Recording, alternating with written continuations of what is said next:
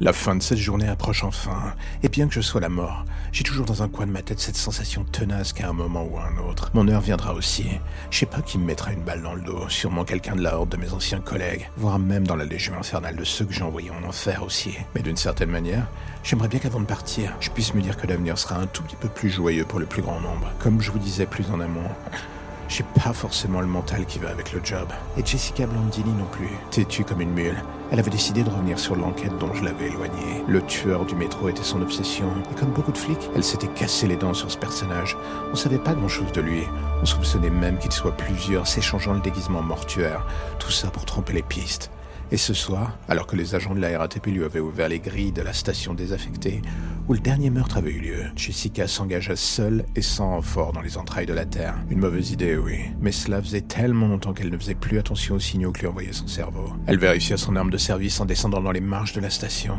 Ça puait la pisse, le vomi et visiblement des rats avaient établi par centaines une base avancée dans les lieux. Un endroit charmant en somme, où elle n'avait pas envie de rester très longtemps. Mais en étudiant la carte du métro, et surtout les vieilles stations, elle avait vu des embranchements se trouvaient non loin du lieu du crime. Certains reliaient la chose aux catacombes.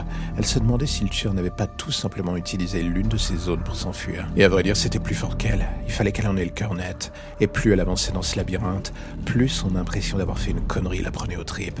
Arrivée sur les lieux où le corps décapité de la dernière victime avait été découvert, elle eut du mal à se retenir d'avoir envie de vomir.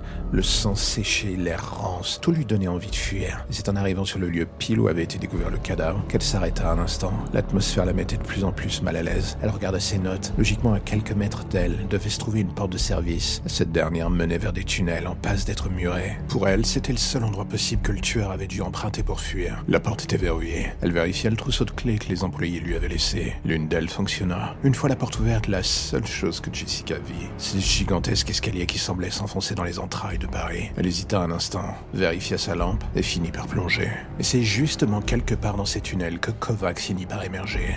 Les filles de Madame Vermont lui avaient gracieusement indiqué la sortie, un gain de temps non négligeable, vu qu'il n'avait pas du tout envie de ramper à nouveau dans ces tunnels dégueulasses.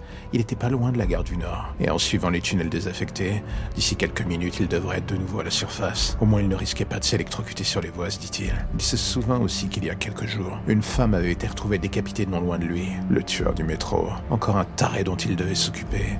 Vermont elle-même lui avait avoué avoir du mal à mettre un nom ou un visage sur ce personnage. Mais pour être totalement honnête, il était à l'heure actuelle le dernier de ses soucis. Shankova employait tout l'espace vital de sa tête. Voilà ce qu'il avait en tête. La discussion entre lui et Vermont n'avait pas été aussi fructueuse que prévu.